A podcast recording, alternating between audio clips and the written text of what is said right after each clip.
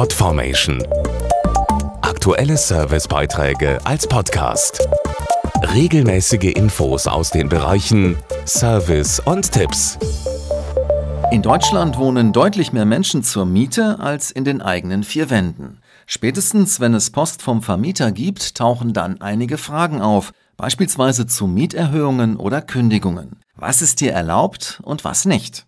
Gerade erst eingezogen und schon nach einem Jahr steht die erste Mieterhöhung an. Darf der Vermieter das? Kai Solmecke, Partneranwalt von Roland Rechtsschutz, hat die Antwort. Tatsächlich darf der Vermieter jedes Jahr die Miete erhöhen, allerdings maximal bis zur ortsüblichen Vergleichsmiete. Innerhalb von drei Jahren darf die Kaltmiete aber nur um maximal 20 Prozent steigen, in vielen Städten nur um 15 Prozent. Und wie sieht es aus, wenn plötzlich die Kündigung des Mietverhältnisses im Briefkasten liegt? Das Mietverhältnis kann nur dann gekündigt werden, wenn ein gesetzlich anerkannter Grund vorliegt, wenn beispielsweise die Miete gar nicht oder dauerhaft verspätet gezahlt wird.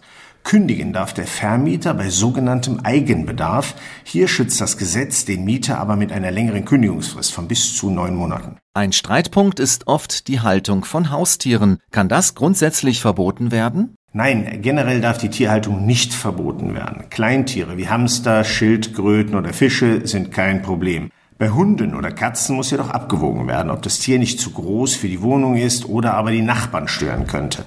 Ich empfehle hier immer ganz offen mit dem Vermieter darüber zu sprechen.